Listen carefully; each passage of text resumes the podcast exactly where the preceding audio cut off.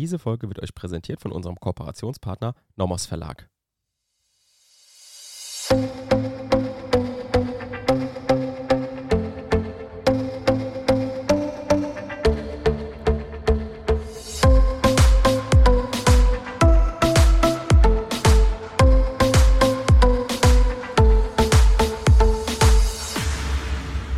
Willkommen zu einer neuen Folge Kurz erklärt. Wir sind Basti und Theresa. Jeden Montag erklären wir euch materielles Zivilrecht. Wir beginnen mit BGB-AT und arbeiten uns systematisch bis zum Bereicherungsrecht vor. Dabei kommt es uns vor allem darauf an, dass hier bei uns nicht nur Jurastudierende, sondern auch Referendare und Referendarinnen was mitnehmen. Genau, und heutiges Thema ist der Erklärungsirrtum. Also wir befinden uns ja zurzeit in der Anfechtung. Das waren die rechtsvernichtenden Einwendungen. Einwendung, genau. Haben wir in, den, in der letzten Folge schon gestartet und uns das so ein bisschen im Überblick angeschaut und auch ähm, sind dann bei der Anfechtung gelandet, haben uns die Anfechtungserklärung schon ein bisschen genauer angeschaut.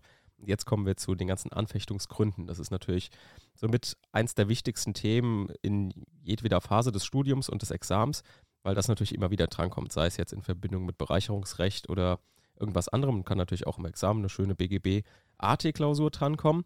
Da kann man sich natürlich ganz viele verschiedene Konstellationen vorstellen. Und in der heutigen Folge schauen wir uns einmal den Erklärungsirrtum an. Der steht in Paragraph 119 Absatz 1 Alternative 2. Jetzt fragt ihr euch wahrscheinlich, ja, warum fangt ihr jetzt mit Alternative 2 an? Und da frage ich einfach Therese mal, warum fangen wir mit Alternative 2 an und nicht mit Alternative 1? Also, weil ich finde, dass wir uns jetzt erstmal, weil es so examensrelevant, so klausurrelevant ist, erstmal vorarbeiten müssen. Und dann fangen wir einfach an mit den einfachsten Mit Sachen. den einfachsten Sachen. Okay, das ist also der Erklärungsirrtum. Der steht, in, wie gesagt, in Paragraph 119 Absatz 1 Alternative 2. Daran, daran erkennt ihr, dass Alternative 1 scheinbar das Schwerere ist. Das ist der Inhaltsirrtum. Den werden wir uns in der nächsten Folge im Überblick anschauen und haben uns dazu überlegt, dass wir dann in den darauffolgenden Folgen ähm, immer Unterfälle des Inhaltsirrtums oder des Erklärungsirrtums machen und dann dazu einen Fall und dann erklären, was das ist, damit ihr schön immer einzelne Folgen habt mit den einzelnen Unterfällen, weil Irrtümer sind immer so ein Ding, damit hatte ich, wenn im Studium, immer Probleme, äh, gebietsübergreifend. Also sei es jetzt im Strafrecht, EDBI und so weiter oder Irrtümer, weil es einfach immer schwer zu verstehen ist. Man muss sich in die Person reinversetzen. Das ist immer äh, sehr viel Subjektives ist irgendwie dabei. Deswegen fand ich das immer besonders schwer und deswegen wollten wir das genau so machen, dass man es einfach leicht versteht. Einzelne Folgen zu einzelnen Irrtümern, beispielsweise, ich nenne jetzt einfach mal den Kalkulationsirrtum. Das wird natürlich eine längere Folge, denn der ist ziemlich umstritten. Ja, deswegen Schritt für Schritt aufgrund der Klausurrelevanz. Genau. Und ich würde sagen, lange Rede, kurzer Sinn. Wir starten doch mal direkt rein, Genau, Sebastian. Erklärungsirrtum ist, sage ich jetzt mal, relativ leicht. Ja, Theresa, dann erklär uns doch mal ein bisschen was zum Erklärungsirrtum. Gerne. Aber da möchte ich dich bitten, vorher noch den Paragraphen 119 Absatz 1 vorzulesen. Mhm, sehr gerne. Anfechtbarkeit wegen Irrtums. Wer bei der Abgabe einer Willenserklärung über deren Inhalt im Irrtum war oder eine Erklärung, also das, was wir heute machen, dieses Inhalts überhaupt nicht abgeben wollte, kann die Erklärung anfechten, wenn anzunehmen ist, dass er sie bei Kenntnis der Sachlage und bei verständiger Würdigung des Falles nicht abgegeben haben würde. Ja, danke. Also ihr zückt eure Stifte, es wird Irrtum und Erklärung unterstrichen. Dann wisst ihr schon direkt in 119, einmal in Alternative 2 gibt es den Erklärungsirrtum und in Alternative 1 den Inhaltsirrtum. Und Sebastian hat jetzt auch die Rechtsfolge ja schon vorgelesen. Also liegt ein rechtlich erheblicher Irrtum vor, dann steht dem Erklärenden ein Anfechtungsrecht zu. Und die Erklärung gilt aber zunächst einmal, der Erklärende kann sie aber durch Anfechtung mit rückwirkender Kraft vernichten, also ex tunc. Rückwirkend, dann gilt sie von Anfang an als nicht abgegeben. Und warum, warum gibt es denn eigentlich diese Anfechtung? Ich dachte, das wollte ich erstmal Mhm, vorwegziehen zur Bedeutung. Wir haben es ja in den Folgen von den Willenserklärungen schon gemacht, denn der Erklärende muss die Erklärung grundsätzlich so gegen sich gelten lassen, wie sie der Erklärungsempfänger nach Treu und Glauben unter Berücksichtigung der Verkehrssitte verstehen musste. Ja, da ist der Keyword objektiver Empfängerhorizont. Also es kommt auf den objektiven Empfängerhorizont an, nicht auf den Willen. Ja. Grundsätzlich gilt es immer, auch wenn die Erklärung nicht dem wahren Willen des Erklärenden entspricht. Das wissen wir.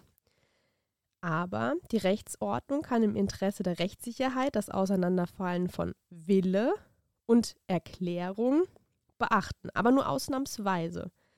Weshalb jetzt diese Kernfrage der Irrtumslehre ist ja, in welchen Fällen darf denn dann der Erklärende überhaupt berechtigt sein, seine vom Erklärungsinhalt abweichenden Willen geltend zu machen? Also wann gibt es Fälle, wo man ihm zugesteht, ja, die Erklärung war nicht gewollt, deswegen darfst du anfechten. Und das gestattet das BGB in vier Fällen. Da gibt es genau vier Irrtumsfälle. Sebastian hat ihn vorgelesen beim 119, beim Irrtum in der Erklärungshandlung, beim Irrtum über den Erklärungsinhalt. Dann dazu kommen wir in den nächsten Folgen beim Irrtum über eine verkehrswesentliche Eigenschaft. Das steht dann in 119 Absatz 2. Und der letzte Irrtum ist der Übermittlungsirrtum. Den habe ich mir nie angestrichen und nie gebraucht. In Paragraphen 120, das ist dann der gute Bote. Aber den machen wir der Vollständigkeit halber dann noch. Ja, das ist ja klar. Also kann ja auch drankommen. Ne? Also es genau. Und wichtig ist auch, unerheblich ist, ob der Irrtum vom Gegner hervorgerufen wurde oder überhaupt für diesen erkennbar war. So, was wir da natürlich mitnehmen, ist Stichwort Vorrang der Auslegung. Vorrang der Auslegung. Deswegen sagen wir immer, prüft langsam, prüft systematisch. Wir waren ja erstmal bei Anspruch entstanden. Ihr schaut die Willenserklärung an. Auslegung geht der Anfechtung vor. Also immer als erstes die Willenserklärung auslegen. Inner, innerer Erklärungstatbestand der wirkliche Wille. Danach guckt ihr und dann nach dem äußeren Erklärungstatbestand nach dem objektiven Empfängerhorizont. Ja, und ob Wille und Erklärung nicht übereinstimmen, setzt halt eben voraus, dass man den Inhalt der Erklärung durch Auslegung zuvor ermittelt. Also das ist ganz, ganz wichtig. Erstmal auslegen, dass ihr überhaupt wisst, was ist denn der Inhalt der Erklärung? Und dann erst geht man zur Möglichkeit der Anfechtung. Okay, und jetzt gucken wir uns doch mal diesen Erklärungsirrtum überhaupt an. Was ist denn das? Wie wird der definiert? Und ein Erklärungsirrtum oder ein Irrtum in der Erklärungshandlung liegt vor, wenn schon der äußere Erklärungstatbestand nicht dem Willen des Erklärenden entspricht. Also der äußere Erklärungstatbestand weicht vom inneren Tatbestand ab, entspricht nicht dem Willen. Und das ist zum Beispiel der Fall. Deswegen ist es so einfach bei Versprechen, Verschreiben oder Vergreifen. Also es ist ein Irrtum in der Ausführungshandlung. Also bei der Erklärungshandlung wurde ein falsches Erklärungszeichen verwendet. Versprechen, vergreifen, verschreiben. Und Sebastian hat uns so einen coolen Fünfer-Schritt auch mitgebracht, wie er das früher immer in der Klausur geprüft hat, dass ihr auch wirklich systematisch, wie ich es euch gerade erklärt habe, vorgeht. Und das spult ihr bitte auch immer im Kopf ab. Let's go. Fünf Schritte, Sebastian. Genau, ich habe nämlich mal meine Unterlagen aus dem, aus, den, ja, aus dem Examen rausgesucht, wie ich das mir immer in den Klausuren erarbeitet habe. Und das ist ein Fünfer-Schritt, den ihr sowohl für Inhalts- als auch für Erklärungsirrtum nehmen könnt. Und ich würde euch empfehlen, merkt euch das einfach, weil da habt ihr praktisch das alles drin, was Theresa gerade ähm, vorgetragen hat. Und zwar ist der erste Schritt, habt ihr, also ich nenne erstmal den Satz und dann erkläre ich euch die einzelnen Schritte. Der Satz heißt, das Erklärte weicht vom Gewollten zur Zeit der Abgabe der Willenserklärung unbewusst und erheblich ab. So ist erstmal ein Satz, den müsst ihr euch auf jeden Fall merken. Und den kann man in fünf Schritte unterteilen. Und zwar haben wir erstmal das Erklärte. Das ist das, was Theresa schon gesagt hat. Das ist der objektive Tatbestand der Willenserklärung und der ist mit Auslegung zu ermitteln. Nach 133, 157 BGB. Und der weicht eben vom Gewollten, also der subjektive Tatbestand der Willenserklärung, das, was auch Theresa gesagt hat, dass der der Wille, also das Erklärte, was ihr vorher ausgelegt habt, weicht jetzt eben von dem Gewollten ab. Und das Ganze, jetzt geht ihr in, in den Gesetzestext, zur Zeit der Abgabe der Willenserklärung. Also der Zeitpunkt ist natürlich auch relevant. Und dann habt ihr noch unbewusst, einfach weil wir natürlich wissen, was wir ja schon gemacht haben, Paragraph 117, 118, also Scheingeschäft und Mangel der Ernstlichkeit, wenn äh, eben etwas bewusst abweicht, dann soll das eben nicht Anfechtungs, äh, sollte keine Anfechtungsmöglichkeit bieten. Deswegen habt ihr dieses unbewusst drin. Und dann habt ihr noch und erheblich.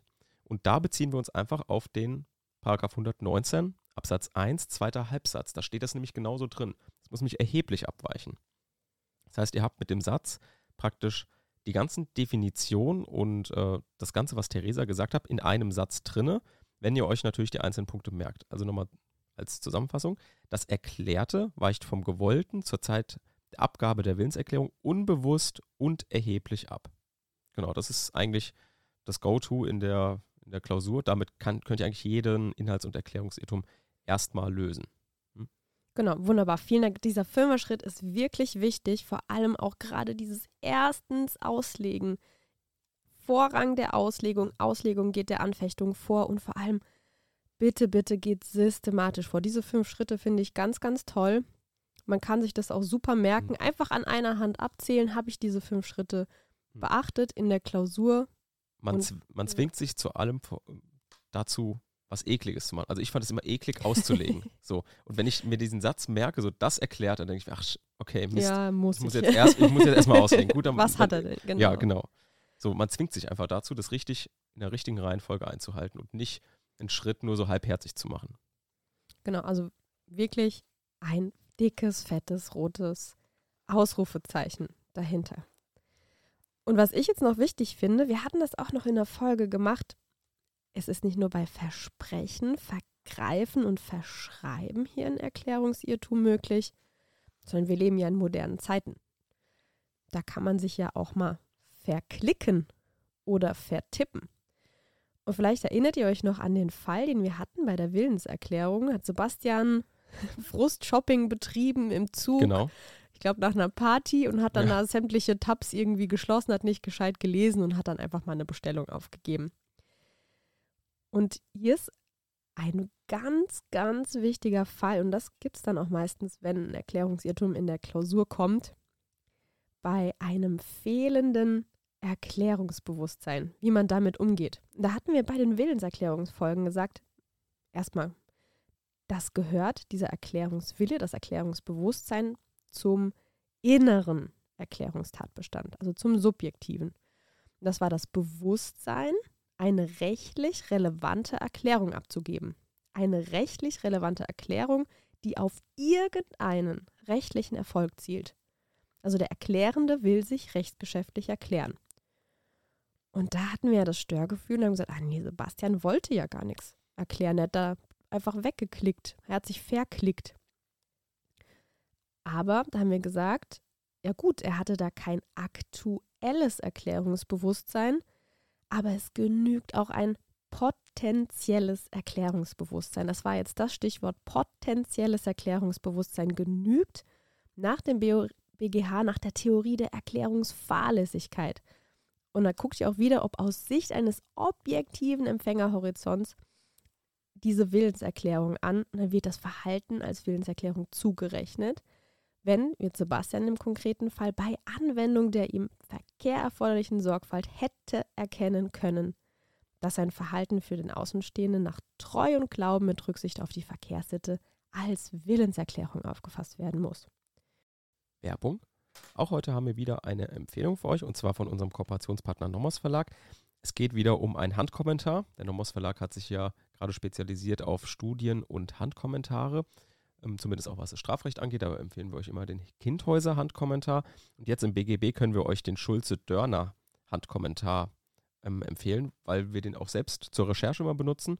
Der hat halt den großen Vorteil, der ist anders als andere Kommentare jetzt eben nicht ultra riesig. Ne? Also es ist eigentlich begrenzt auf die wichtigsten Dinge und ihr habt nicht so viel Überflüssiges, was ihr irgendwie nicht braucht, gerade fürs Studium nicht braucht, sondern der beschränkt sich eben darauf, ähm, dass es einerseits natürlich fürs Studium sehr geeignet ist und andererseits auch halt nicht so teuer. Das finde ich immer ganz gut, weil die Kommentare kosten ja sonst 200 Euro, kann sich ja niemand leisten.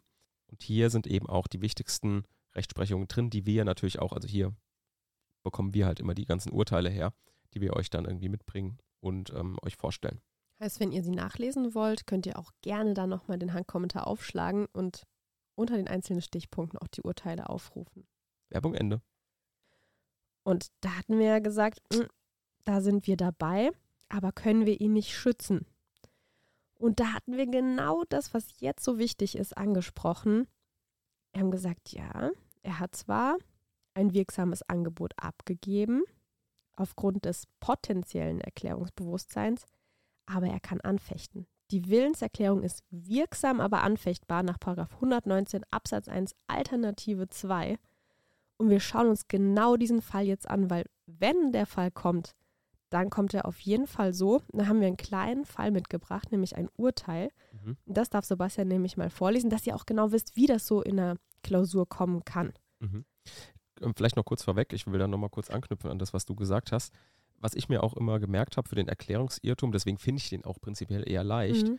ähm, alles, was mit diesem VER am Anfang anfängt, also versprechen, vertippen, verklicken, verschreiben, verlesen, vergreifen, das alles, wenn das im Vorfeld passiert ist, konnte man immer sagen, ah, okay, Erklärungsirrtum.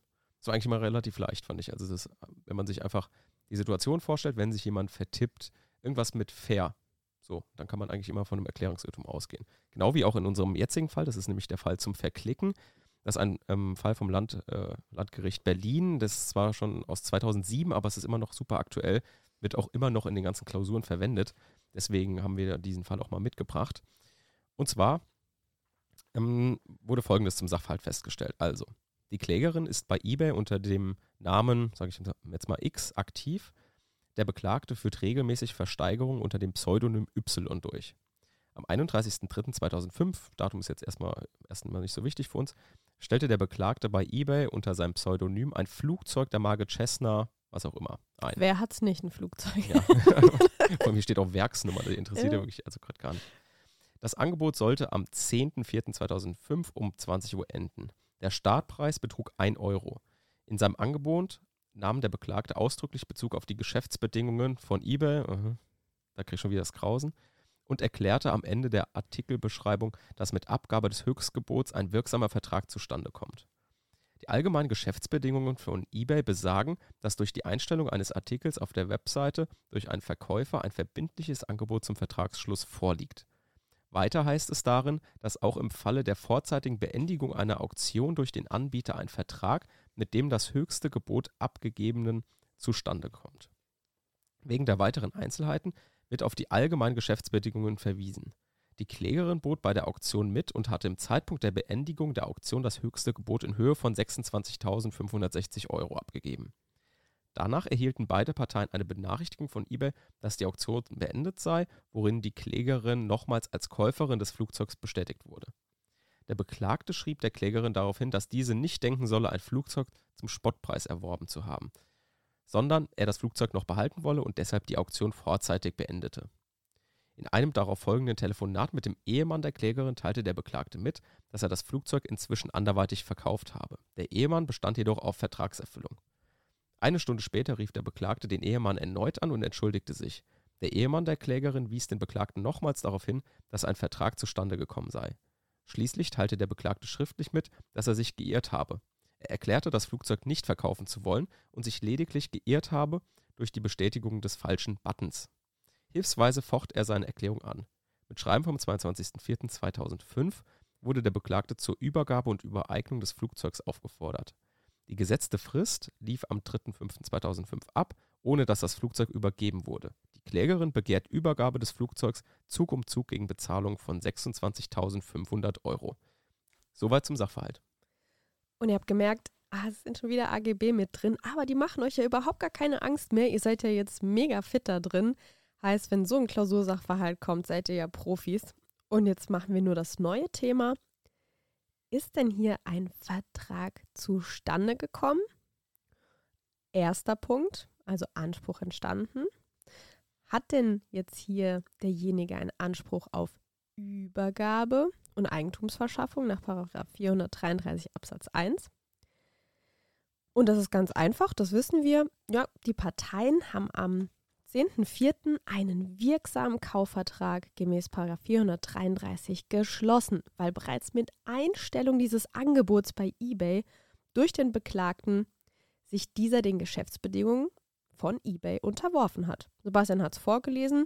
Da steht nämlich drin, indem ein Mitglied als Anbieter zwecks Durchführung einer Online-Auktion einen Artikel auf die eBay-Webseite einstellt, gibt es ein verbindliches Angebot zum Vertragsschluss über diesen Artikel ab. Also Einstellen dieses Flugzeugs ist schon ein verbindliches Angebot zum Vertragsschluss.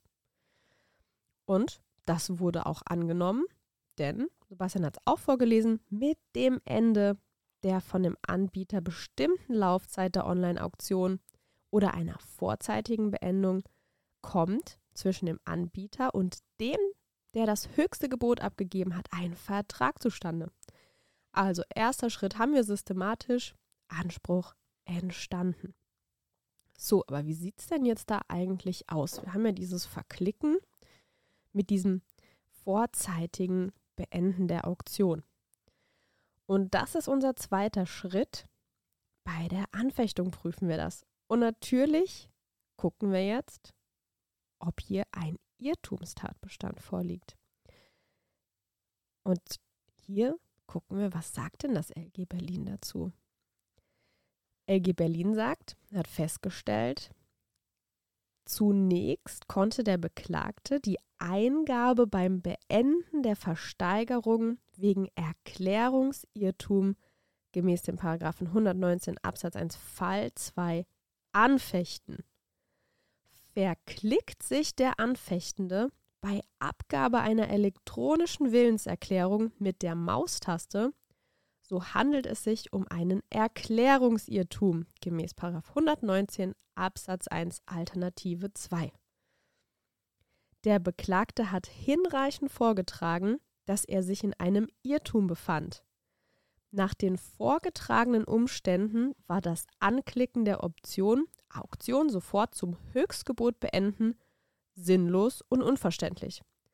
Denn der Beklagte wollte das Flugzeug, gleich aus welchen Gründen, zu diesem Zeitpunkt nicht verkaufen bzw. versteigern. Zum Beispiel, um es weiter zu nutzen oder weil Sachmängel vorlagen. Aus seiner Sicht konnte ein Anklicken der Beendigung der Auktion insgesamt sinnvoll und nachvollziehbar sein. Ja, also ihr seht, auch hiernach wurde dieser Irrtum, dieses Verklicken als Erklärungsirrtum behandelt. Das ist ein wunder, wunderbarer Fall aus der Praxis zum fehlenden Erklärungsbewusstsein. Und euch wird das wahrscheinlich auch genauso in den Klausuren immer begegnen, weil Erklärungsirrtum ist einfach. Und wenn es ein Problem, Problem gibt, dann immer nur, wenn das Erklärungsbewusstsein fehlt. Und ihr wisst ja jetzt, wie ihr das behandeln müsst und seid deshalb ganz gut aufgestellt in der Klausur. Genau. Und jetzt in der nächsten Folge schauen wir uns den Inhaltsirrtum im Überblick an. Und die darauffolgenden Folgen, wie gesagt, werden wir uns ein paar konkrete Fälle zu den ganzen Unterfällen oder Unterkategorien des Inhaltsirrtums anschauen. Genau, wir gehen Step für Step vor und ihr könnt euch immer zu den einzelnen Problemen die einzelnen Folgen auch aufrufen. Und wir freuen uns auf euch. Genau, bis, bis dahin. dann. Tschüss. Tschüss.